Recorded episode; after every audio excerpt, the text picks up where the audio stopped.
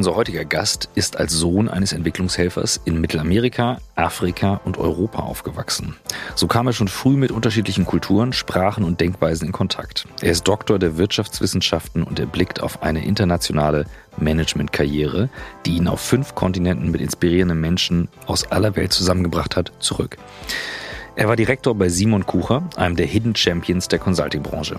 Danach war er sieben Jahre bei Lafarge Holcim, zuletzt als Group SVP Head of Customer Excellence. Seit ebenfalls sieben Jahren ist er in unterschiedlichen Rollen bei Vitra, seit Januar 2023 als Global Chief Sales Officer und ich hatte die Gelegenheit, vor einigen Wochen mit ihm auf der Bühne auf der Bits and Pretzels zu sitzen. Da habt ihr ihn schon mal gehört. Seit mehr als fünfeinhalb Jahren beschäftigen wir uns mit der Frage, wie Arbeit den Menschen stärkt, statt ihn zu schwächen. In mehr als 350 Folgen haben wir uns mit über 400 Menschen darüber unterhalten, was sich für sie geändert hat und was sich weiter ändern wird und muss. Wir sind uns ganz sicher, dass es gerade jetzt wichtig ist, denn die Idee von New Work wurde während einer echten Krise entwickelt. Welche Rolle spielen Büros in Zukunft und wie müssen wir sie verändern, damit die Menschen sich auch freiwillig wieder an die Orte begeben, die früher alternativlos waren? Wir suchen nach Methoden, Vorbildern, Erfahrungen, Tools und Ideen, die uns dem Kern von New Work näher bringen. Darüber hinaus beschäftigt uns von Anfang an die Frage, ob wirklich alle Menschen das finden und leben können, was sie im Innersten wirklich, wirklich wollen. Ihr seid bei On the Way to New Work, heute mit Dr. Roman Erhardt.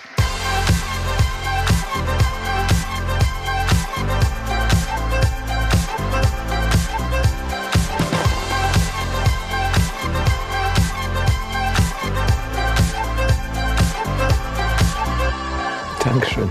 Und ja, schön bei euch zu sein. Wir sitzen vor Ort. Es yes, ist ein Podcast, ja. ein echter Podcast. Und wir haben uns, wir sagen ja immer, wir, wir wollen gerne eine Atmosphäre kreieren, die wie der Küchentisch ist. Und wir haben uns eben eine halbe Stunde am Küchentisch warm gesabbelt. Genau. Ich hoffe, dass wir ganz viel von der Energie, die wir da hatten, äh, hier reinholen. Ja.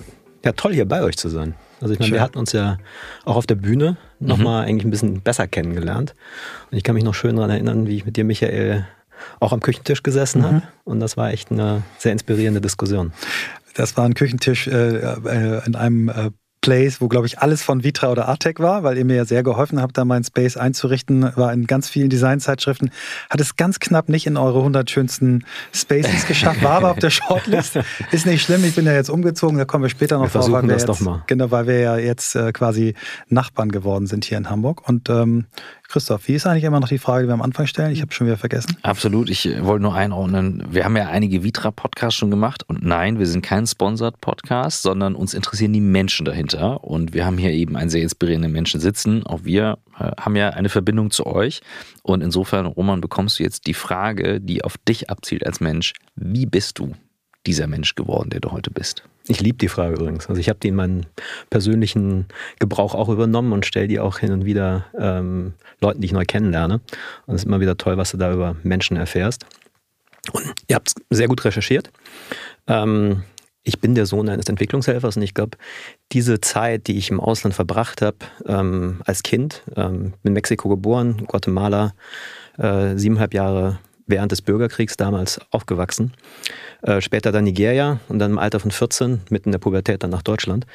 Ähm, ja, die hat mich ja schon auf verschiedene Arten und Weise geprägt. Also einerseits ähm, werde ich mich immer an meine Mutter erinnern. Meine Mutter, die war ein großer Interior Aficionado, würde ich es mal nennen. Also die hat Möbel geliebt, die hat Design geliebt, die hat äh, Textilien gelebt. Und so bin ich eigentlich als Kind aufgewachsen mit allen Geschichten zu Möbeln, mit Antiquitäten, mit ähm, tollen Webstoffen, die sie in Lateinamerika gekauft hat.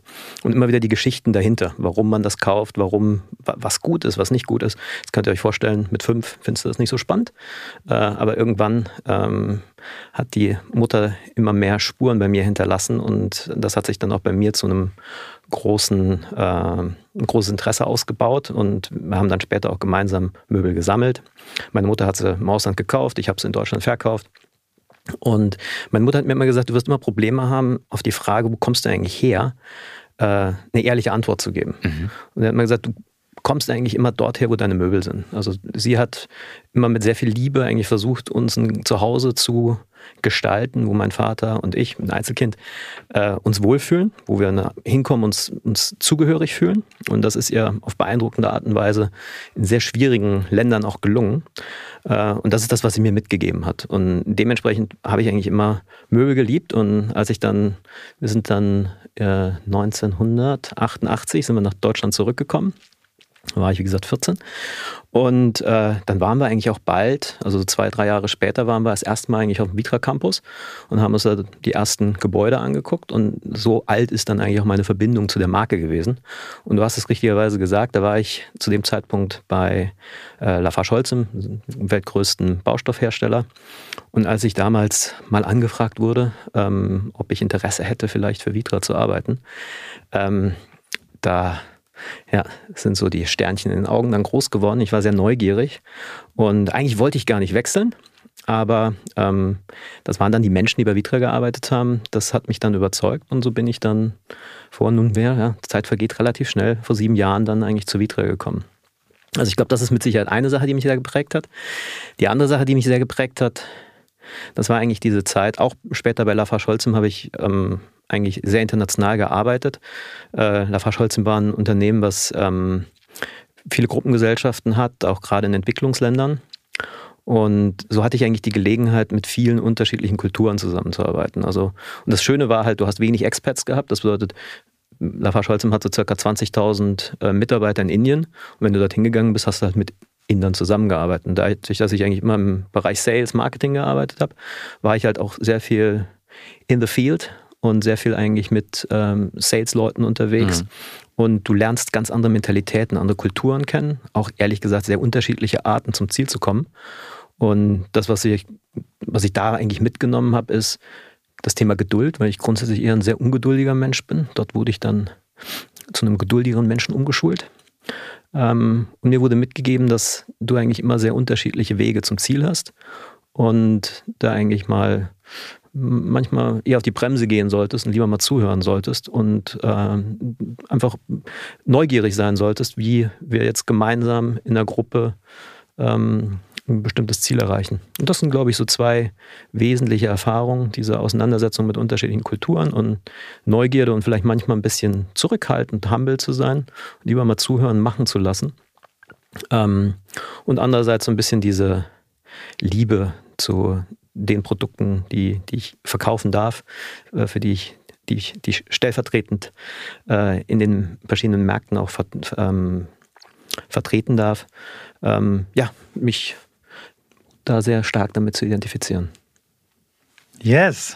Was wäre was wär dein Weg geworden, wenn du nicht einen Businessweg eingeschlagen hättest? Also wo wärst du hingegangen, wenn es keine Ahnung, in eine kreative Richtung gegangen wäre, vielleicht. Ich, ich kann Oder sagen, was es nicht geworden wäre, nämlich irgendwas Handwerkliches, weil ja. ich nämlich zwei linke Hände habe. Mhm. Ähm, ja, also Geile Frage, hast du noch nie gestellt. Geile Frage. Oh, hat mich jetzt gerade interessiert. Ich, also ich denke mal, es wäre auf jeden Fall irgendwas mit Menschen gewesen. Mhm. Vielleicht wäre es mhm. irgendwo, ähm, ich liebe Menschen. Wir hatten uns eben auch mal drüber unterhalten gehabt, über introvertierte, extrovertierte mhm. Menschen. Bei mhm. mir ist es so, dass der, wenn ich mit Menschen zusammenkomme, es gibt mir sehr viel Energie. Also du bist eher der Extrovertierte. Typ. Ja, Wahrscheinlich, ja. Mhm. mhm. Ähm, tendenziell schon, wenn du die Persönlichkeitstests anguckst, wobei es nicht so mhm. krass extrem ist, aber ja. mir geben halt Menschen wirklich sehr viel Energie. Und von daher, ich hätte mir auch sehr gut vorstellen können, ein Restaurant aufzumachen. Wahrscheinlich jetzt nicht im mhm. Sinne, ich koche nicht sonderlich gut, ich mhm. esse aber wahnsinnig gerne. Äh, und äh, ich habe gerne Leute zu Gast und äh, genieße es sozusagen, wenn, wenn Leute sich wohlfühlen. Und äh, von daher wäre das vielleicht auch irgendwann nochmal etwas, mhm. was, das was in Frage ich, Das finde ich, find ich jetzt ein schönes Bild. Du hast gerne Leute zu Gast, das ist ja eine mhm. bestimmte Form von Restaurant.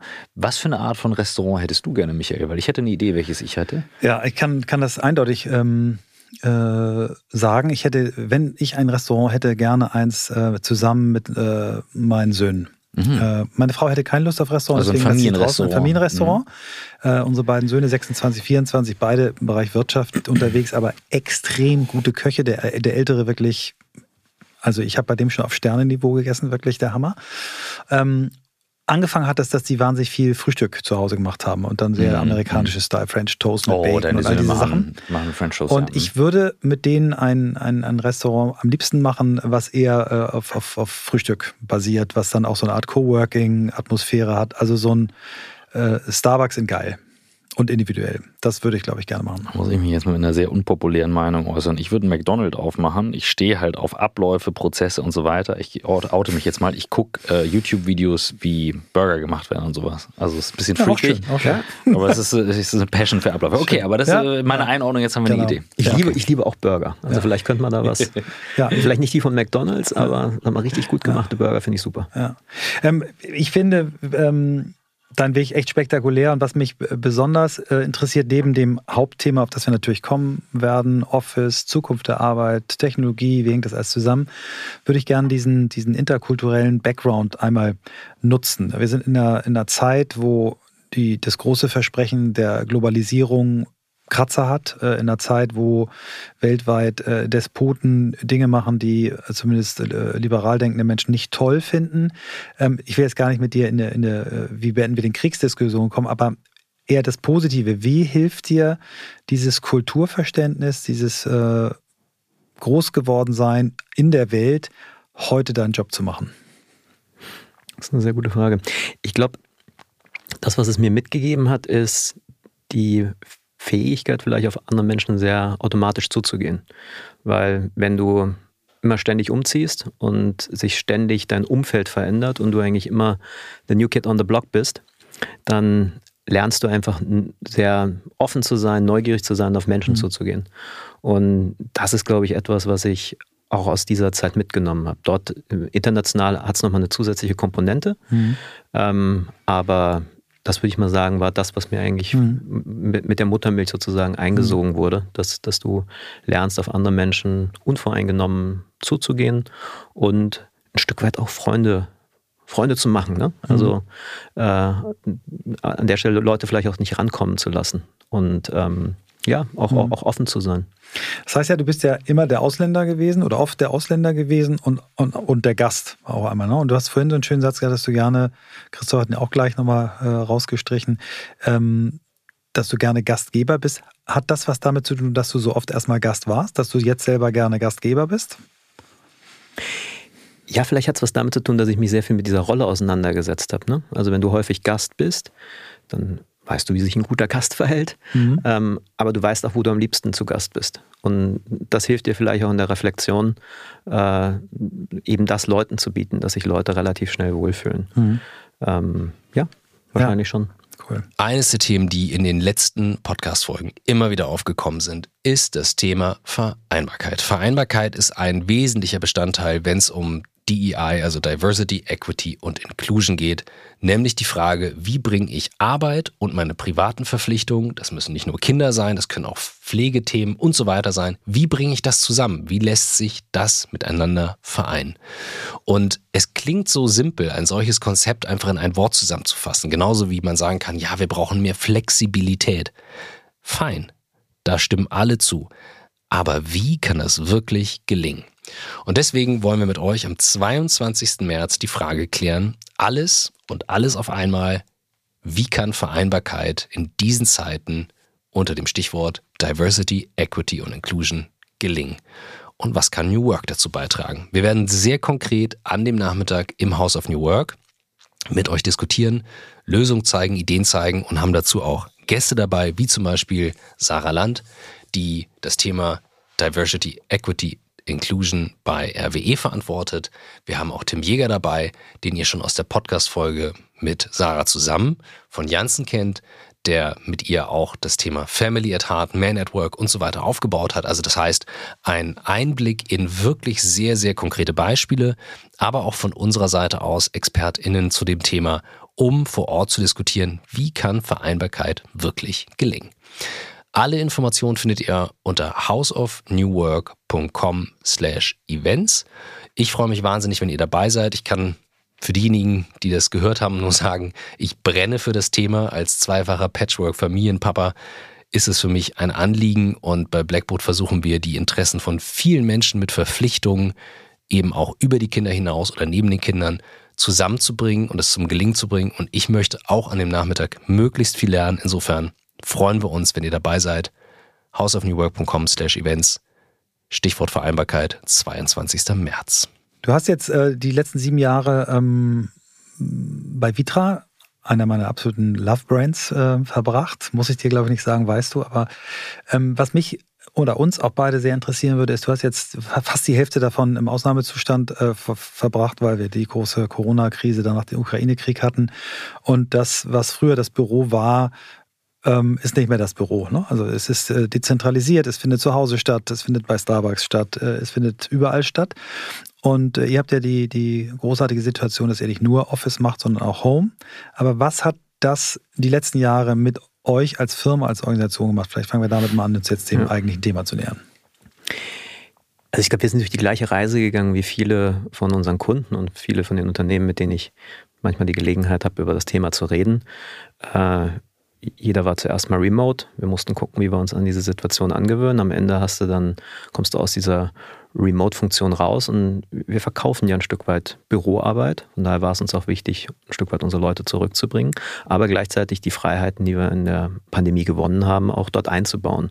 daher haben wir dort eigentlich flexible äh, Worktypes definiert und basierend auf dem Worktype, in den du eingeordnet wurdest, ähm, darfst du mehr Zeit von zu Hause oder von unterwegs arbeiten und äh, für eine gewisse Zeit sehen wir die Leute dann auch ganz gerne im Büro. Äh, also es war etwas, wo wir selbst an uns rum experimentiert haben. Aber gleichzeitig haben wir uns dann eigentlich ein Stück weit auch mit dem Thema beschäftigt. Wie sieht denn dann das Büro aus, was da in, in was in Zukunft hoffentlich in diesem Magnetismus auslöst, dass die Leute da auch gerne wieder zurückkommen? und haben das eigentlich auch bei uns im RD-Bereich so umgesetzt und haben damit erste Erfahrungen gesammelt. Und ähm, für mich ist es, glaube ich, immer wichtig zu sagen, du kannst über ein Büro, das ist wie ein Werkzeug, aber es ist ein Werkzeug, was dir helfen kann, deine Unternehmenskultur wiederzuspiegeln, deine Führungskultur wiederzuspiegeln. Äh, aber am Ende des Tages bleibt es nur ein Werkzeug. Also bedeutet, wenn du dieses Werkzeug nicht vernünftig nutzt, als Führungskraft oder als, Team, dann ist es eine relativ stumpfe Waffe. Ähm, und wir experimentieren mit dem, mit dem Werkzeug an uns selbst rum und lernen daraus was. Und das ist dann etwas, was uns ja hoffentlich dann ein bisschen Glaubwürdigkeit gibt, wenn wir Unternehmen zu unserem, zu unserem Campus bringen und mit denen darüber sprechen, wie man Arbeit und Büros gestalten kann. Ähm, aber um nochmal auf deine Frage zurückzukommen. Ich war während der Pandemie äh, Geschäftsführer von unserer Dependance in UK, war in London und habe das in der Zeit nochmal vielleicht sogar ein bisschen krasser miterlebt als, als hier in Deutschland, weil dort die äh, Einschränkungen nochmal massiver waren. Mhm. Und teilweise aber auch die, die Lebensbedingungen von den Menschen nochmal massiver sind, weil die halt gerade in London halt noch auf einen, noch einen deutlich kleineren Footprint teilweise leben. Und ich werde nie vergessen, wie es war, als wir wieder in unseren schönen Schauraum zurückkommen konnten und wie sich die Leute gefreut haben, eigentlich wieder zusammenzukommen. Mhm. Und das ist eigentlich, was ich fast in der Pandemie am meisten mitgenommen habe, wie viel Energie und Kraft es einem geben kann, wenn man äh, wieder zusammenkommt. Ja. Das ist eine auch der größten Herausforderungen. Wir kriegen häufig die Frage gestellt, wie kriegen wir die Menschen zurück ins Büro? Und uns verbindet ja ein sehr schöner Space, der, der eure Handschrift trägt, muss man ganz klar sagen. Ähm, und das macht was aus. Also das, das tut etwas mit Menschen. Und ähm, das wäre jetzt eine Frage, die sich für mich da anschließen würde. Wie, wie bekommt ihr bei euch die? Oder kommt ihr von alleine? Einigt ihr euch auf Themen? Das ist ja doch eine große Frage.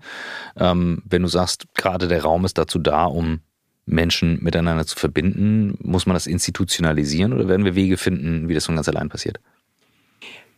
Also meine persönliche Meinung ist, ich, es wird nicht von alleine passieren. Ich glaube, du musst gewisse Regeln institutionalisieren. Ich glaube, dass Diskussionen darüber, dass die Leute wieder 100% ins Büro kommen, die sind von gestern. Ich glaube persönlich nicht, dass das wieder passieren wird. Ähm, aber wie alles andere auch, glaube ich, musst du in der Gesellschaft oder in einem, in einem, mit deinem Team zusammen diskutieren, wie wir das erreichen. Und ich als Führungskraft bin da auch gefordert, diesen Prozess ein Stück weit mitzumoderieren. Mhm. Ähm, und ich glaube, das ist für mich einfach eine Balance zwischen beiden zu finden. Ich meine, auch die Diskussion hatten wir eben. Es gibt Leute, die sind effizienter und effektiver, wenn sie von zu Hause aus ihre fokussierte Arbeit machen. Andere brauchen eher die Menschen um sich rum. Und jetzt musst du irgendwie schauen, dass wir diese Freiheit, die wir bekommen haben, es den Leuten, den Persönlichkeiten vielleicht auch ähm, zugeschnittener und, und, und, besser für diese Leute zu machen, wie wir das bestmöglich nutzen können. Ähm, und gleichzeitig glaube ich, aber ich bin ein großer Vertreter äh, fast da schon ein bisschen romantisch veranlagt, ähm, dass es halt diesen Platz braucht, wo Menschen zusammenkommen, weil viele kreative Prozesse dann besser und äh, fruchtvoller ablaufen. Und von daher ist es mir persönlich auch wichtig, äh, da hatte ich gerade einen Post von dir gelesen gehabt, ähm, dass wir entweder Meetings machen wir komplett digital mhm. oder wir machen sie halt komplett physisch, mhm. aber keine Hybrid-Meetings, nichts, wo Leute irgendwie zugeschaltet sind.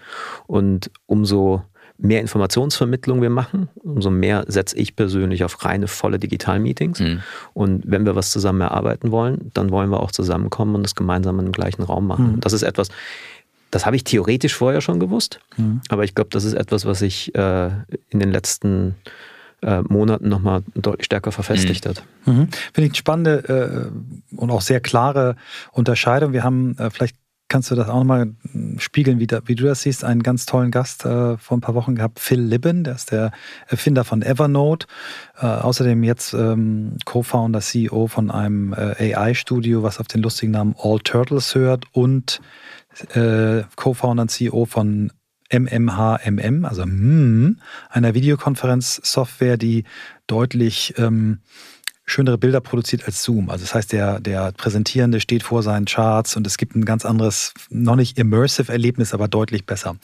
Und der ist noch radikaler, der sagt, also wenn wir zusammenkommen in den physischen Begebenheiten, dann geht es vor allen Dingen um Bonding, um Soziales, um, um, um Team, um Kultur, um Kreativprozesse. Wenn wir Dinge entscheiden wollen, ähm, uns abstimmen wollen, dann geht es so, wie du sagst, remote.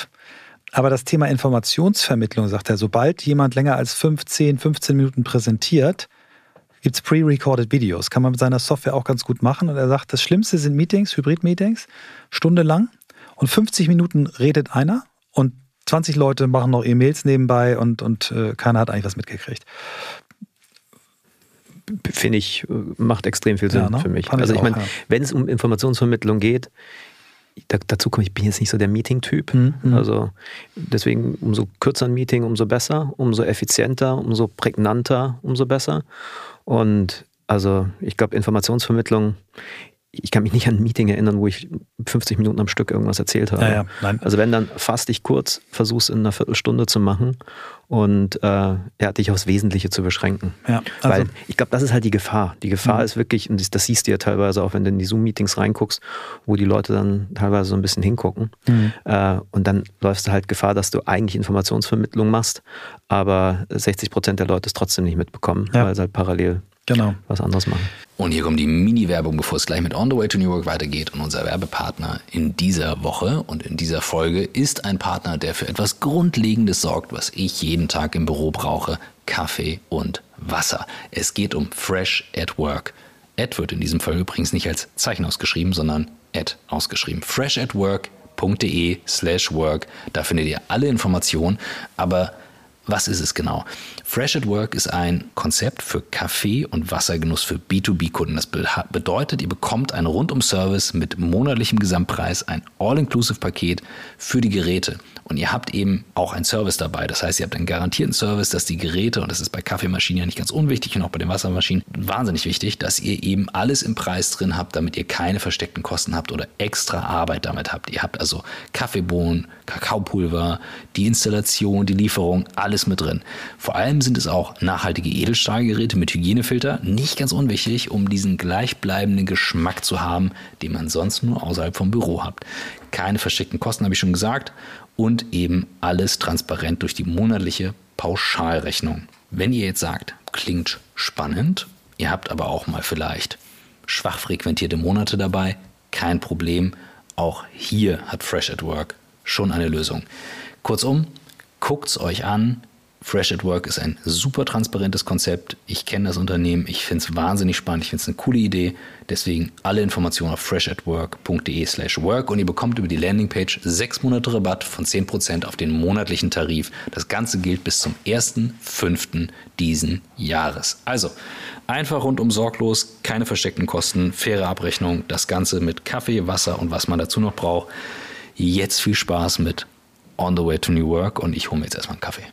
Ähm, wir, wir, haben vorhin am Küchentisch, äh, hast du einen Satz rausgehauen, den, den wir auch sofort äh, unterschrieben haben, das gesagt, äh, The War of Talents ist äh, zu Ende. Die Talents haben ihn gewonnen. Ähm, das ist ja auch eine Entwicklung, die nicht nur durch die Corona-Krise äh, kommt, ähm, aber auch und natürlich auch gefüttert wird durch demografische Entwicklung, ganz, ganz viele andere Dinge. Ähm, wie ist deine Perspektive darauf? Vielleicht kannst du das mal erläutern und vor allem auch eure als Company. Also habt, leidet ihr darunter schon oder seid ihr als Brand noch so attraktiv, dass ihr, sagen wir mal, eine, einen Puffer habt, äh, bis ihr euch darauf einstellen müsst? Beides, ne? Also ich glaube, wir haben das Glück, dass wir eine sehr starke, attraktive Marke haben. Von daher haben wir auch viele Leute, die ähm, sich auch proaktiv bei uns bewerben. Ähm, nichtsdestotrotz gibt es auch Rollen, wo wir sehr, sehr lange suchen. Also wir sind ja da unten in Weil am Rhein und in Basel. Äh, Weil am Rhein äh, so drei Ländereck. Und da musste Leute erstmal hinbekommen. Ne? Also, ähm, aber dementsprechend hilft es, glaube ich, extrem nicht arrogant zu sein äh, und zu sehen, was, was kannst du Leuten anbieten. Und auch da ähm, ist das Thema Flexibilität, also all die anderen Sachen abgesehen, auch von der reinen Entlohnung, spielt auch eine Rolle, äh, ist sehr wichtig. Ähm, aber wir, ich bereite mich da eigentlich darauf vor, dass das immer schwieriger wird und denke, dass das etwas ist, was äh, jedem Unternehmen ein Stück weit bevorsteht und da sollte man als Führungskraft nicht arrogant sein, sondern sich überlegen, wie man sich selbst äh, auch einbringt, um für äh, die Leute attraktiv zu sein, die man wirklich haben möchte. Alexander Graf von Spriker hat neulich bei einem Event gesagt, was wir wahrscheinlich vorher geschickt haben, der ist dankbarerweise immer sehr schwarz und weiß, ähm, dass er sagte, wir haben gar keine Wahl mehr. Ne? Du hast ja auch gesagt, War of Talents verloren. Ähm, wir geben da richtig Geld für aus. Wir nehmen richtig Euros in die Hand. Wenn jemand sagt, ich will von Dubai aus arbeiten, dann setzt er quasi alles dran, dass das geht. Und zwar teilweise Tausende von Euro, statt jemand zu ersetzen. Das wird bei vielen Unternehmen aber erstmal lange dauern. Die werden wahrscheinlich richtig stolpern. Du hast nun Beratungserfahrung, Konzernerfahrung bei Vitra. Du hast jetzt eine Band, Breite an Erfahrung. Was denkst du, wie schnell können wir uns daran adaptieren? Und was braucht es dafür? Sehr gute Frage. Ähm, ich meine, die Frage ist für mich auch, ich glaube, das Thema Flexibilität ist ein großes. Ich würde es nicht immer nur auf die reine Geldgeschichte reduzieren. Ich meine, das, was mir persönlich am wichtigsten ist, ist, dass ich mit meinen, dass ich meinem, meinem Team, dass ich meinen Leuten einfach ein sehr gutes Arbeitsumfeld biete. Und das meine ich jetzt nicht mit tollen Möbeln, die haben wir, mhm. aber halt so Themen wie, wir wollen auch Spaß zusammen haben. Ähm, sie sollen mein Vertrauen spüren. Ähm, man unterhält sich auch über Dinge, die nicht Arbeit sind. Mhm. Ähm, und ich glaube, es soll einfach, ich will das Thema Familie da jetzt nicht überstrapazieren, aber Ende des Tages, glaube ich, spielt es eine sehr große Rolle, dass du dich echt richtig wohlfühlst bei der Arbeit, dass du dich gewertschätzt fühlst und dass du äh, eine, dass dir dein Job Spaß macht. Und das ist so ein bisschen, wenn ich mich manchmal manchmal gefragt werde, wie ich meine Rolle als Führungskraft interpretiere, würde ich manchmal sagen, es hat auch viel mit einem Puzzle zu tun, wo du versuchst äh, herauszufinden, wo die Leute eigentlich am stärksten sind. Bei welcher, welche Aufgabe motiviert sie am stärksten? Mhm. Wo sind sie am stärksten? Und dann versuchen die Leute in dem Bereich einzusetzen. Und ich habe jetzt extra Dinge erwähnt, die jetzt nicht unbedingt äh, Arbeiten von Dubai ist. Auch mhm. so etwas, an so etwas mhm. arbeiten wir, also Workation-Modelle, mhm. mhm. ähm, Modelle, dass wir Hubs anbieten, wo die Leute auch zum Beispiel von Freiburg aus arbeiten müssen und nicht äh, den immer runter zum Campus kommen müssen. Das ist für mich logisch und es mhm. gehört doch dazu. Mhm. Aber am Ende des Tages glaube ich, dass noch andere Themen wichtiger sind und und das ist für mich eigentlich auch eine der Antworten zum Thema War of Talent ist. Das eine ist die Frage, wie gewinnst du die Leute? Mhm. Aber genauso wichtig ist die Frage, wie behältst du sie auch? Mhm. Da gehe ich auch mit und ich gehe auch bei der Flexibilität mit. Ähm, und die hatten wir eben auch thematisiert und ähm, Alex hatte ganz klar gemacht, und das unterstütze ich eben, Flexibilität ist ja wirklich ein komplexes Wort. Also wir fassen etwas sehr Kompliziertes in ein kleines Wort zusammen, weil für dich bedeutet Flexibilität was anderes als für mich, als für Michael. Und die kostet uns Geld. Also das ist was anderes für die Leute als Geld, aber es kostet uns was, wenn sich jemand damit auseinandersetzt, wie funktioniert so ein Hub in Freiburg, wie machst du Vacation möglich. Das kostet ja Ressourcen.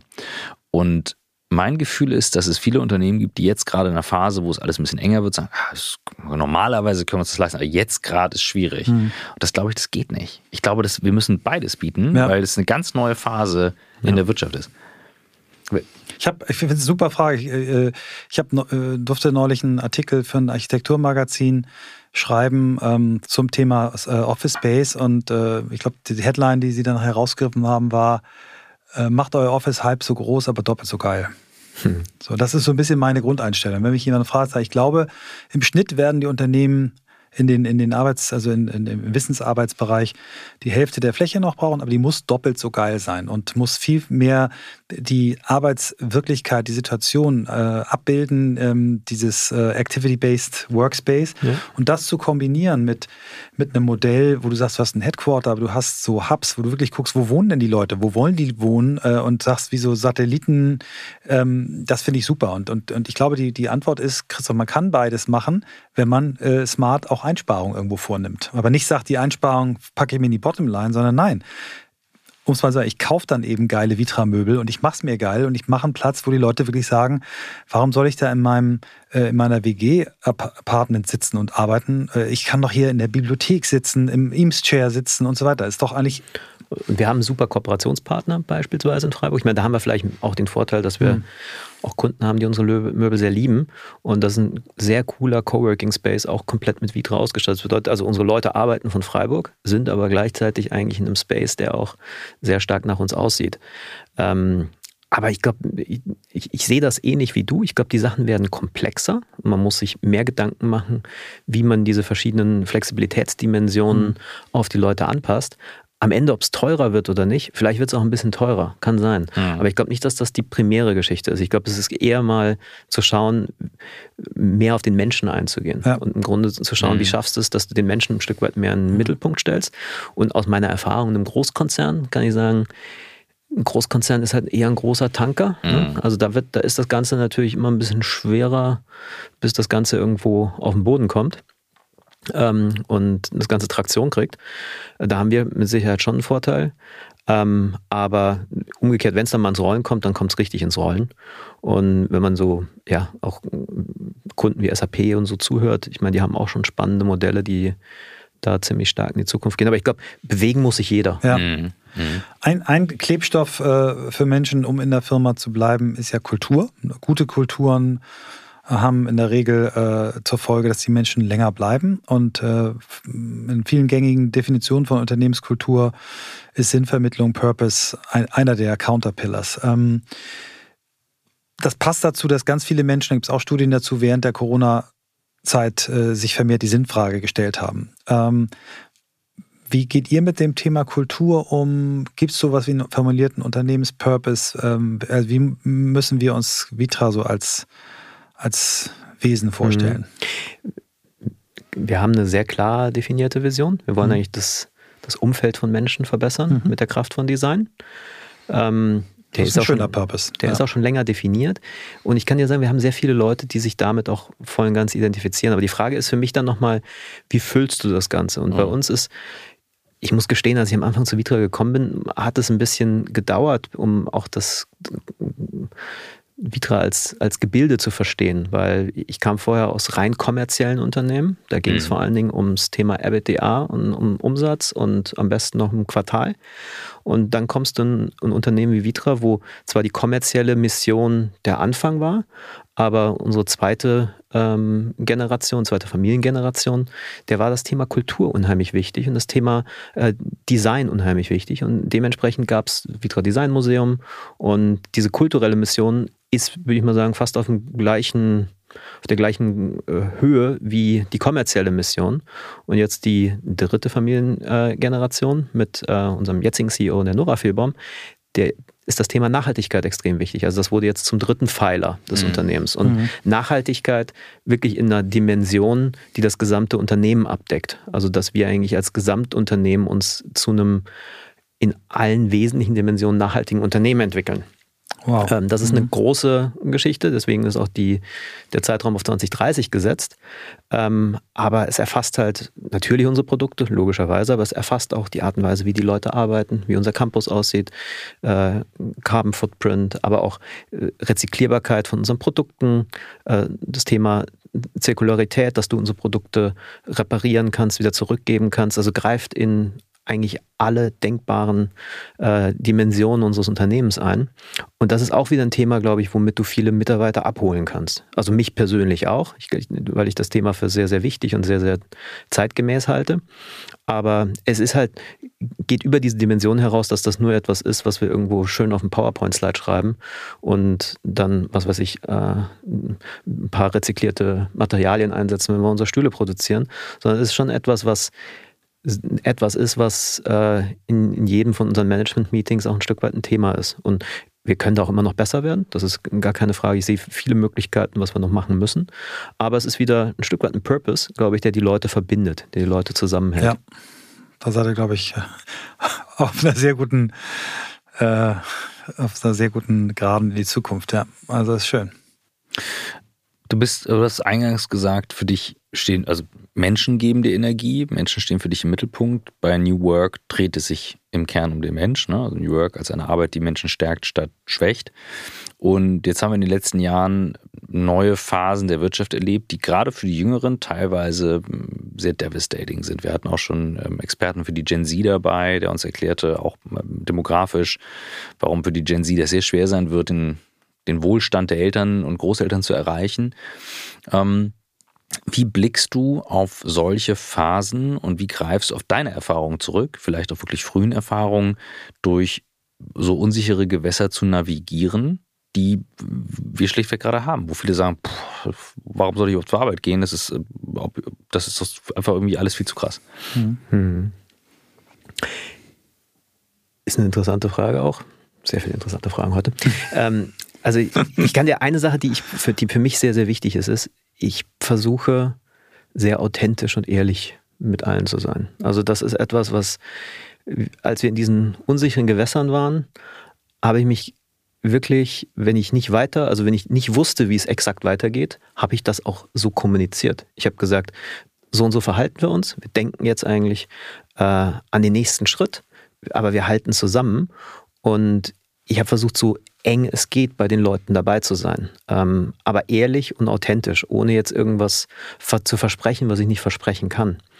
Ähm, und ich glaube, dass diese, dass da draußen sehr viel Verständnis ist, wenn du nicht auf alles eine Antwort hast. Hm. Äh, solange du halt im Grunde in der Herangehensweise ehrlich bist, dass du sagst, welche Werte verbinden uns und wie werden wir eigentlich an, wenn sich Probleme auftreten, wie, wie werden wir diese Probleme versuchen gemeinsam zu lösen. Und ich glaube, dann geht es wieder auf das Thema Purpose zurück. Ich glaube, den muss man, den muss man sehr stark stärken, auch gerade bei dieser Generation und den Leuten ein Stück weit Werte geben, die einen zusammenhalten. Aber nicht nur für das Unternehmen als solches, sondern auch für eine Gruppe. Also mhm. ich hatte in, in UK war ein Team von 40 Leuten und das war schon zwischendurch äh, ziemlich rough. Also das war, da ist uns das Geschäft auch mehr oder weniger von einem Monat auf den nächsten mal so komplett eingebrochen. Und an der Stelle konntest du auch gar nicht so genau sagen, wie das jetzt eigentlich in drei, vier Monaten ist. Zur Corona-Zeit jetzt oder wann? Zur Corona-Zeit, ja. ja. Also das war, wir hatten da, also bei uns in UK ist, war Office-Geschäft sehr, sehr, sehr ja. groß und sehr wichtig. Und auf einmal hast du Kunden, die eigentlich in ihr Gebäude einziehen wollten, die gesagt haben, äh, machen wir jetzt nicht mehr. Mhm. Das ist jetzt mal geparkt für, für zwei Jahre. Äh, und so eine Meldung kriegst du nicht von einem, sondern kriegst du von ganz vielen Unternehmen. Ja. So, und an der Stelle, glaube ich, kannst du den Leuten nur sagen, Leute, wir glauben jetzt an uns, wir machen weiter fokussiert unsere Arbeit. Und ähm, dann ging es auch zum Glück bald wieder äh, in, in die andere Richtung. Und äh, wir hatten das bei uns das Wohnengeschäft, was, mhm. was uns auch äh, gestärkt hat. Und es gab dann auch Dinge, die wir dann machen konnten, umsetzen konnten. Aber ähm, ich habe versucht, eigentlich die Leute so ehrlich zu behandeln und aber auch ehrlich an den Gedankenprozessen teilhaben lassen, die, die, mhm. die mich beschäftigt haben. Und wir haben eigentlich in der ganzen Zeit niemand verloren. Wir haben auch im Nachgang eigentlich eine, unser Team da sehr gut zusammengehalten. Deswegen würde ich mal sagen, es hat gut funktioniert. Mhm. Wir, wir haben in, also das Thema New Work ist ja zu immer noch eine Bubble. Ja? Also man sieht das gerade auf LinkedIn, wie viele New Work Consultants, Coaches, äh, Enabler, Encourager äh, es gibt. Und das sage ich wirklich ohne jegliche Form von äh, Sarkasmus. Aber was ich beobachte, ist ein Teil dieser, dieser Menschen, den Kulturteil und den sich wohlfühlen und Teilzeit reicht doch aus, müsste doch für alle besser sein. Also sehr stark die, diese Perspektive, auch die vielleicht die Gen Z mit reinbringt, haben. Und den anderen Teil, nämlich den Performance-Teil, der nach, nach wie vor notwendig ist, um, äh, um in, in, in, dieser Zeit überhaupt überleben zu können, weg, wegdelegieren. Und mhm. wir, wir hatten die Amy Edmondson von der Harvard Business School, die, äh, die Teamforscherin Nummer eins in der Welt, die dieses Thema psychologische Sicherheit als den ersten Erklärungsfaktor für High-Performance-Teams äh, entdeckt hat. Und die sagt eben, wenn du das eine Matrix machst, also hoher Grad von äh, psychologischer Sicherheit und hoher Grad von Leistungsstandards, dann bist du in der Learning Zone. Ne? Mhm. Dann bist du da, wo du als Unternehmen weiterkommst, als Organisation, als Mensch weiterkommst. Ähm, und dieses Spannungsfeld gilt es hinzubekommen. Ähm, siehst du das genauso? Die einfache Antwort ist ja. ja. Wie stellst du es sicher? Das, du hast so schön die ja. Brücke gebaut, dass mir da jetzt. Äh, die Frage ist eher, wie man es. Genau, wie, wie, wie, wie, erzählt man das Ganze? Für mich ist, ich meine, dadurch, ich bin ja verantwortlich global für den Vertrieb wenn du für den Vertrieb verantwortlich bist, bist du für Zahlen verantwortlich. Und mhm. diese Zahlen, und für mich ist das eine Selbstverständlichkeit. Also das ist so ein Stück weit, wir werden am Ende des Tages, werden wir an diesen Zahlen auch gemessen. Ich finde das auch gut, dass man äh, so etwas hat. Ich, ich mir macht so etwas auch Spaß. Ähm, aber ich glaube, äh, für mich, ich komme ein bisschen großer Sportfan. Äh, und das ist halt immer auch ein bisschen der Wettbewerbsgedanke. Aber es muss Spaß machen. Also man, man muss zusammenspielen, das ist ein Teamsport. Äh, es ist etwas, wo die Zahlen ganz selbstverständlich mit dazugehören, aber halt auf eine spielerische Art und ja, Weise und ja. auf eine selbstverständliche Art und Weise. Und ich denke, es geht beides. Du kannst ja. äh, das Thema Performance nach vorne stellen und du kannst das Thema sich auch an Ergebnissen messen lassen nach vorne mhm. stellen und kannst trotzdem Spaß miteinander haben ja. und, und sagen, aber es ist so, wenn die Zahlen nicht da sind, dann muss man halt ein bisschen mehr mhm. ranklotzen. Ja. Ähm, das ist super klasse, dieses Thema Spaß. Wir haben mit Christoph schon drüber unterhalten, immer mal auch hin und her. Äh, meine Partnerin Swantje, meine Geschäftspartnerin, unsere Co-Autorin Swantje, die hat heute, ähm, also das ist dann schon ein paar Wochen her, einen Post zum Thema Spaß bei der Arbeit an der Arbeit. Und sie hat eigentlich sehr schön rausgearbeitet, dass viele Unternehmen sich so fokussieren auf den Spaß bei der Arbeit, also Tischtennisplatte, Tischkicker und so weiter. Sie sagt, es geht um was ganz anderes. Es geht um den Spaß an der Arbeit. Du musst Spaß an dem haben, was du tust. Was du tust.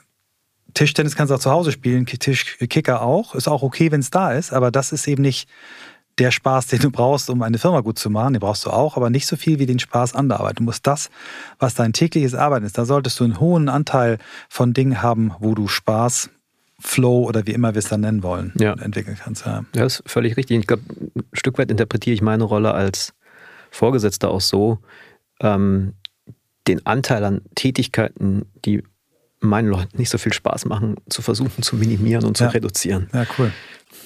Wir, ähm, wir wollen gerne noch ein bisschen nach, nach vorne gucken. Also wir haben vorhin am Küchentisch über ähm, AI-unterstützte Chatbots gesprochen, die ihr beide ja schon auch ausprobiert habt. Ich ja jetzt dann auch. Äh, wir haben über auch, wie entwickelt sich Büro eigentlich weiter? Was wird da kommen? Lass uns doch mal ein bisschen in die Zukunft gucken. Mhm. Was, was, was sind so deine, deine ähm, Trends oder Linien, die du verfolgst, wo du glaubst, wo jetzt Innovation herkommt? Ja ist ein gutes Stichwort. Also in den Diskussionen, die ich zurzeit mit vielen Unternehmen führen darf, habe ich manchmal das Gefühl, die Diskussion fokussiert sich extrem stark auf, wie kriege ich die Leute wieder zurück ins Büro. Mhm. Und das ist aus meiner Sicht so eine komplette Zoom-in-Perspektive, äh, die viele Unternehmen einnehmen. Und teilweise, wenn du ein neues Büro machst, du ziehst um, gehst in ein neues Gebäude. Und da, wenn das dein Thema ist, womit du dich zurzeit am meisten beschäftigst, springt das aus meiner Sicht viel zu kurz. Sondern eigentlich musst du ja sagen, du baust ein neues Gebäude, du willst ein neues Office mhm. äh, äh, haben. Du musst eigentlich etwas machen, was in fünf bis zehn Jahren funktioniert. So, und dementsprechend müsstest du eigentlich eher mal in die Zoom-out-Perspektive gehen und sagen, wie wird sich Arbeit wahrscheinlich in den nächsten fünf bis zehn Jahren verändern? Und richtig, wir hatten uns über die äh, KI-Bots unterhalten. Das wird, das ist jetzt cool. Ich meine, ich habe das Gefühl, da gibt es einen ziemlichen Hype eigentlich auf allen Social-Media-Kanälen. Ähm, aber das wird etwas sein, wo es immer mehr Anwendungsapplikationen gibt und das wird absolut zu unserer Arbeit dazugehören. Und äh, für mich ist eher die Frage, wenn man sich Digitalisierung anguckt, wenn man sich all diese Trends anschaut, was muss ich eigentlich heute tun, um etwas dorthin zu stellen? Wie, wie, muss so etwas gestaltet sein, damit ich die Leute auch in fünf bis zehn Jahren noch erreiche? Und mhm. ich glaube, da gibt es ganz viele andere Trends, die das äh, untermalen, unterstützen. Und das ist aus meiner Sicht das, was du, Michael, schon gesagt hast. Ich denke, Büros werden kleiner, ja, das ist gar keine Frage, aber sie müssen hochwertiger werden, sie müssen flexibler werden. Und es ist etwas, was zwischen zu Hause und äh, einem traditionellen Büro äh, liegen wird. Also es ist etwas, mhm. was, mhm. was weicher, was, mhm. was äh, mehr Soft-Seating-Möglichkeiten, mehr Sofa, also die, aber eben nicht unbedingt dieser Kicker. Weißt du, ich, ich finde ja, den ja. Kicker immer als Analogie für das New Work finde ich grauenhaft. Müssen wir ja. mal abschaffen, weil, weil der, der, es kann sowieso keiner richtig gut. Also das, das, ich sehe die Leute, wie die dann da rumkrüppeln, das ist, das ist, das ist nichts. Das kommt noch dazu. Aber, ich, aber ich finde halt, das Wichtige ist, am Ende des Tages ist das Büro aber auch nur wieder das Werkzeug. Ne? Also es hat was damit zu tun, Unternehmenskultur, Führungskultur und solange, sagen wir, der Vorstand nicht irgendwie aus seiner Vorstandsetage raus mhm. möchte und sagt, ja, das ist extrem cool für meine eigenen Leute, aber ich bin eigentlich da oben, ich habe so viele vertrauliche Gespräche, deswegen ja. bleibe ich lieber in meinem Office stehen, dann wird es halt schwer. Also das, also wenn, wenn wir so Workspace Projekt starten, und das haben wir ja durchaus auch schon mal mit euch gemacht, dann geht es immer erstmal um die Frage, wie wollt ihr in Zukunft arbeiten, wie soll kommuniziert werden? Und ich erinnere die Podcast-Folge 33, 30 mit Dr. Matthias Döpfner, der uns begrüßte in der Vorstandsetage von Axel Springer. Und ich war zehn Jahre davor da. Da musste ich durch eine Bombenschleuse durch, wurde von zwei Assistenten abgeholt, wurde gebrieft, zwei Räume und so weiter. Bombenschleuse ist immer noch? Die Tür, oh, oh unten, aber unten, nicht mehr oben. Oben ja, war noch ja, eine früher. Mhm. und ähm, die Tür ging diesmal auf, wir kamen rein. Matthias Döpfner ist relativ groß. Wir guckten beide hoch. Der Anzug saß straff, aber gut. Und er fragte, wollen Sie einen Kaffee? Und den er dann gemacht den hat. Den er dann gemacht hat. Wir saßen am Sofa. ähm, und die Folge hat dazu geführt, als ihr das erste Softwork, das steht hier unter anderem einer der Prototypen draußen bei uns, hattet, kam ich sofort und sagte, I want that. Und seitdem steht bei uns ein Sofa und alle flacken sich dort immer erstmal in die Ecke, mhm. weil ihr habt das ein bisschen höher designt, ein bisschen fester gemacht, man kann den ganzen Tag drauf sitzen. Das ist was ganz anderes als das Sofa hier. Ergonomisch, ja. ja. Äh, es ist einfach, das ist ein Unterschied. Was es nur braucht, ist vorher die Frage zu beantworten, wie willst du arbeiten? Was ich gern von dir wissen würde. Du hast sehr viel Erfahrung im Sales. Wenn du Leute im Sales führst, musst du denen vertrauen, dass sie ihren Job machen, weil du rennst sie nicht hinterher. Wie in Gottes Namen kann es denn sein, dass gestandene CEOs, die noch mehr Leute haben, ihren Leuten nicht vertrauen, dass sie ihren Job machen und sagen, kommt alle ins Büro, damit ich sehen kann. Weil wenn du das als Sales-Chef machst, dann bist du verloren. Ja, deswegen. Also ich, da, da habe ich vielleicht auch das, das Glück, dass ich jemand bin, der grundsätzlich Menschen erstmal sehr, sehr viel vertraut. Ähm, aber ich glaube, das ist genau die Diskussion, die wir ja heute haben. Also ich meine, während der Pandemie warst du auf einmal gezwungen, den Leuten zu vertrauen. Mhm. Äh, ich habe dann meistens danach immer unisono das Feedback bekommen, es hat sich ausgezahlt, die Leute haben trotzdem mhm. ihre Arbeit gemacht. Wenn dann teilweise ein bisschen nachgefragt das ist, woher weißt du denn, dass die Effizienz nicht runtergegangen ist? Einfach, weil ich ein neugieriger Mensch bin, dann hast du irgendwann festgestellt, es war eigentlich eher ein Bauchgefühl, dass es mhm. gut funktioniert hat. Ähm, aber ich glaube, das Thema Vertrauen ist ganz essentiell. Und ich glaube halt, wenn du das nicht hast, dann hast du halt wirklich eine sehr unentspannte Zukunft vor dir mhm. als Führungskraft. Ja. Also. Ich, ich würde gerne mal auf das Thema HR Tech kommen gleich. Ich habe aber wieder eine wahrscheinlich zu lange Herleitung, aber hat nochmal was mit euch zu tun. Ich finde es spannend, wie ihr eure Produkte baut. Ne? Wir hatten äh, Jay Oscarby bei uns im, im Podcast, äh, den Designer von Softworks und äh, von dem, wie heißt der? Tipton. Tipton, zwei meiner Lieblingsmöbel. Ähm, und der hat beide Entstehungsgeschichten erzählt. Ne? Also äh, Softworks Entstehungsgeschichte, ich weiß nicht, ob du die kennst, aber die Softworks Entstehungsgeschichte ist, er hat irgendwie eine, eine mega Lounge in einem Hotel neu designt ja, und war dann ganz stolz und sagte, komm, wir gehen jetzt mal nach einem Jahr mal hin und kam hin und war völlig verzweifelt. Er sagte, da sitzen viel zu viele Leute, die Sofas sind viel zu tief, die kriechen, kriechen auf dem Boden rum, suchen irgendwelche äh, Steckdosen, große Krise gerade, alle arbeitslos, alle Freelancer am Bewerben. Ich glaube, wir, wir, wir müssen das völlig anders machen und ist dann über diesen Insight, dass heute Leute anders äh, auf Sofas sitzen, äh, äh, auf die Idee gekommen, Software zu designen. Bei ähm, Tipto war die, war die Beobachtung äh, eine medizinische, denn Kipp, dass Kippeln gut ist. Und, und der Ansatz war, den neuen Schulstuhl zu machen, der es erlaubt zu kippeln, aber gesund zu kippeln, nämlich nur nach vorne, nicht nach hinten. So. Das sind Beobachtungen, Insights, kluge Designer, aber Daten bieten ja auch große, große Chancen, äh, mhm. ne, zu gucken, wie sind Bewegungsströme in Offices, wie wird das genutzt. Äh, das hat ähm, WeWork, als sie noch in den Good Times waren, sehr viel gemacht und mhm. hat auch die Spaces optimiert. Glaubst du an HR Tech? Nutzt ihr HR Tech schon? Wir haben Kunden, die es nutzen. Mhm. Also das ist etwas, was wir in, im Workplace Consulting mhm. eigentlich auch mhm. nutzen, um diese Ströme zu analysieren. Mhm. Ähm, ich glaube, es gehört dazu, aber es ist nicht alles. Mhm. Weil ich glaube, das, was du schon gesagt hast, das Thema, wie führe ich, was für eine Unternehmenskultur habe ich heute und wo möchte ich denn hin? Das ist mindestens genauso wichtig Klar. wie das, was du eigentlich an, an, an Datenströmen bekommst. Aber ich meine, wir äh, haben verschiedene Experimente auch mit Unternehmen geführt, wo du Sensoren überall anbringst, um dann zu schauen. Und ich glaube, es hilft dir, dein Office effizienter zu machen. Dafür zu sorgen, dass zum Beispiel Meetingräume oder Meetingmöglichkeiten richtig äh, ausgelastet sind dass du wiederum deine Fläche bestmöglich nutzt. Also mhm. ich würde es als einen zusätzlichen mhm. äh, Einflussfaktor nehmen, aber vielleicht nicht der wichtigste. Ja. Gesunder Menschenverstand, hingucken hilft auch manchmal. Ne? Ja, also wir, das mit der Sensorik kenne ich. Das Büro von euch bietet sich natürlich an. Also wir hatten von der Also Sensorik getestet und ich habe es gesehen bei The Edge auch. Mhm. Das ist schon echt spannend. Der entscheidende Punkt ist, du musst was draus machen. Ja. Weil diese Beobachtungen mit Daten, das sind natürlich andere, als du guckst hin. Und wir haben ja in New York die Erfahrung gemacht ähm, mit der ähm, wusste sofort, Kollegin Rachel. Ähm, Rachel, genau, die sagte, wir haben das beobachtet, dass sich immer nach dem Meeting zwei Leute treffen und so weiter. Die ist tatsächlich bestätigt, also bei uns auch durch einen Sensorik Test. Mhm. Aber die Frage ist, wie geht das dann weiter? Mhm. Weil heute hast du Wegstrecken, dann hast du extrem unterschiedliche Tage. Also ich empfinde es als sehr viel anspruchsvoller, meinen Arbeitstag heute zu organisieren. Und es liegt nicht nur an den Kindern, sondern auch an der Vielfalt, als es früher der Fall war. Und ich glaube, das braucht schon eine besondere Form der Schulung, wie bringst du es Leuten bei? Und da kann Tech helfen zu mhm. beobachten, wer sitzt ja. wo, wer kommt mhm. von wo, wer fährt wohin, haben die vielleicht Locations in der Nähe, die man nutzen kann, mit denen wir arbeiten. Ne? Also äh, hier, ähm, ähm, wir haben Raphael, wenn der manchmal in Hamburg ist, kommt er vorbei und, und arbeitet dann hier oder du kommst ja auch so. Und das ja. ist, ich glaube, da das nutzen wir insgesamt noch zu wenig, aber das ist auch sehr deutsch gefühlt, so dieses Tech, ach nee, ich weiß nicht, das ist mir alles ein bisschen zu viel und Datenschutz und so weiter. Mhm. Ich glaube, wir brauchen eine andere Offenheit. Und wir hatten vorhin über die Chatbots gesprochen und ihr sagtet, ja, und wird was verändern. Also ich glaube, das wird brutal Sachen einmal überwerfen. Und wir müssen immer diese Haltung bewahren, so dieser neugierige Kinderblick, forschend, guckend und so weiter ihr, ihr forscht ja viel, ihr macht viel. Ist das wirklich Teil der DNA für dann alle, diesen Blick zu behalten? Oder trennt ihr in den Abteilungen und sagt, nö, das sind die, die spielen und die anderen verkaufen? Oder habt ihr Transferleistung?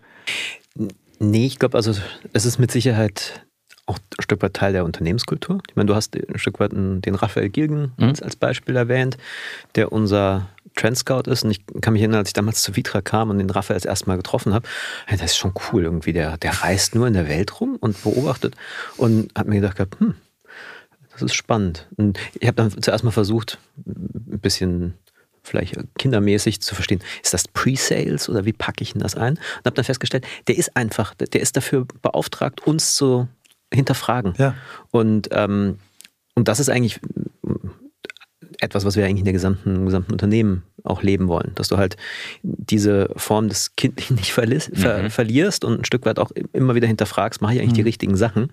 Oder wir haben bei uns diesen Begriff der Wombats. Ähm, äh, also Dinge, die einfach nur Zeit fressen, ähm, die Leute einfach beschäftigen, ohne dass sie irgendeinen mhm. Nutzen. Äh, was heißt Wombat? Das ist eine Abkürzung dahinter. Ja, ich müsste noch mal, so, okay. müsste ich mal nachgucken. Ja, Wenn du Wombat-Abkürzung eingibst im Internet, wirst du es bei Google finden. Äh, aber die, ähm, und das ist eigentlich immer die Frage, gibt es Ineffizienzen, gibt es Dinge, die uns eigentlich nicht sonderlich äh, ja. nutzen, die einfach nur Zeit auffressen? Genau. Und da ist jeder eigentlich beauftragt, äh, mhm. die zu identifizieren. Aber ich glaube, diese Kindlichkeit müssen wir uns erhalten. Aber ich glaube, du musst sie auch wieder institutionalisieren. Und zum Beispiel so jemand wie der Rafa ist eine hervorragende Institution dafür, ja. weil der, der, hält mir auch immer ja. sehr regelmäßig den Spiegel vor. Ja, ist schön. Ist toll, dass du ihn erwähnst. Ihr beide ihn erwähnt. Ich habe gestern mit ihm, wir haben ein gemeinsames Projekt gerade, wo wir ein wirklich großes europäisches Unternehmen dabei begleiten, ähm, sich auf die neue Zeit einzustellen. Und ähm, Rafa äh, quasi der, der Moonshooter, ich so ein bisschen äh, was ist jetzt ganz konkret morgen zu tun. Und er hat auch berichtet, dass ihr also nicht nur sich ihn, dass ihr nicht nur euch ihn leistet, sondern auch Teams habt, die quasi ohne konkreten Auftrag Dinge entwickeln dürfen. Ne? Also dass, dass ihr quasi Innovationsteams habt, die wirklich klar innerhalb eurer Produktkategorien, eurer Guidance, äh, dem Anspruch äh, auch äh, umweltfreundlich zu sein, aber nicht den Auftrag haben, bauen Stuhl, bau den nächsten Stuhl, sondern entwickel was, was uns weiterbringt als Company. Absolut. Ich glaube, das ist auch Teil von unserem Designprozess, Mhm. dass wir Das am Anfang, ähm, wenn wir mit Designern zusammenarbeiten, einfach mal versuchen, etwas, äh, da ist nicht immer der kommerzielle Gedanke dahinter, sondern manchmal sind es auch einfach Versuche. Als wir damals äh, Alkov herausgebracht haben, das war unser erstes Sofa für einen Arbeitsbereich und haben das auf der Messe vorgestellt. Da haben, sind viele vorbeigekommen und also mal, Mhm. habt ihr sie eigentlich noch alle? Weil jetzt ein Büro ein Sofa reinzustellen, jeder, der sich auf ein Sofa setzt, während er eigentlich arbeiten soll, wird doch von allen anderen angeguckt und Ja. äh, wird für jemand gehalten, der jetzt eigentlich seine Arbeit eben nicht tut, weil er sitzt auf dem Sofa und nicht hinterm Schreibtisch. Äh, Das ist ein geiles Teil. Das ist die Mini-Bibliothek, die Telefonzelle, der Exakt. kleine Meetingraum, Ja. wenn du zwei zusammenschiebst. Das Und das ist noch gar nicht so lange her, ne? Ja. dass, dass du eigentlich diese Denke hattest, dass jemand, der im Office auf dem Sofa sitzt, eigentlich gerade faulenzt. genau. Ähm, und ich glaube, dass du halt, Innovation funktioniert halt so. Also das ist, glaube ich, etwas, was ein Stück weit Teil unserer DNA ist. Ich habe Wombat nochmal nachgeguckt. Also Wombat steht für Waste of Money, Brain and Time. Okay, alles klar. Super. Nehme ich ab, absolut jetzt in meinen aktiven Wortschatz auf. Finde Ja, ich super. ja, Ja. ja. Mhm. Sag mal, Roman, in diesen spannenden Zeiten, wo willst du eigentlich noch hin? Wo ich hin will. So eine eurer neuen Fragen. Ja. Ist unsere- ähm, wo ich hin will. Also ich, ich interpretiere das jetzt mal nicht arbeitsbezogen, Nein. weil eigentlich bin ich ganz happy da, wo ich jetzt bin. Mhm. Äh, und ich habe in meinem Leben nie solche längeren Karrierepläne gehabt, sondern das hat sich irgendwann mal so ergeben. Ähm, ich habe am Anfang meine Mutter erwähnt, was meine Mutter für eine Rolle eigentlich für mich gespielt hat. Und das, was ich am liebsten sowas machen würde, ist diese Rolle auch für meine Kinder zu spielen. Also im Grunde Wow. meinen Kindern eigentlich zu helfen, ähm, ein Leben zu führen, einen Weg einzugreifen, der sie einfach glücklich macht und der sie ähnlich glücklich macht, wie mich mein Weg glücklich gemacht hat, wo meine Mutter sehr viel für gesorgt hat. Ähm, und abgesehen davon Reisen, weil ich reise einfach wahnsinnig gerne. Also das wären so die zwei Dinge, die mir da als erstes in den Kopf kommen. Beides schöne Sachen. Schöne Inspiration. Ja. Schön, dass du da warst. Ja, Vielen Dank. hat Spaß gemacht. Dankeschön. Ja, ich habe ja äh, Roman vor dir kennengelernt. Der hat ja Mhm. äh, mein Space im Appartementum äh, angeguckt, kam mit äh, Bernd zusammen, dem äh, in Norddeutschland verantwortlichen Vitra Salesmann, zu uns, als er gerade die neue Rolle erstmal als Deutschland Sales-Chef äh, übernommen hat. Und ähm, ich war wahnsinnig begeistert. Ne? Also wir, ja, wir machen ein paar Sachen mit Vitra zusammen, aber dass er sich die Zeit nimmt, da bei uns vorbeizugucken in unserem Popel Space, äh, sich mit 20 mir getroffen hat und war wahnsinnig begeistert und habe eben auch aus der ganzen Organisation äh, nur so, oh wow, cool, dass das unser neuer Chef geworden ist, der wird richtig was reißen und so. Und dann habe ich eben die Folge ja gehört, die ihr beide gemacht habt äh, und äh, war super happy, dass du, ich wollte dann gerade sagen, hey komm, lass ihn uns doch einladen und du schon so, habe ich schon gemacht. So, also sehr schön und ähm, war, hat äh, das nicht nur erfüllt, sondern übererfüllt, was ich mir erhofft habe und hoffe, dass wir auch wieder unsere Hörerinnen und Hörer damit inspirieren. Das äh, challenge ich von der anderen Seite. Roman und ich äh, haben eine Vergangenheit, wir haben nämlich eine knackige Preisverhandlung beide hinter uns äh, von zwei unterschiedlichen Seiten. Und was uns auszeichnet ist, wir können sehr egofrei damit umgehen und saßen danach dann zusammen auf der Bühne. Und das hat mich davon überzeugt zu sagen, okay, mit dem möchte ich länger zusammenarbeiten. Und äh, weil ja viele glauben, wir haben hier Vitra ständig drin und so weiter. Nein, wir machen das aus wirklich, weil wir die Menschen kennenlernen. Ähm, und das hat mit Ja. Nora vor ganz langer Zeit angefangen. Und äh, wir merken immer wieder, das macht Spaß. Und äh, dieses Ja. Ego-freie und dieses, was Spaß macht, das merkt man hier. Und das ist für mich New Work. Und das war für mich einer der Gründe zu sagen, ja sicher, machen wir das.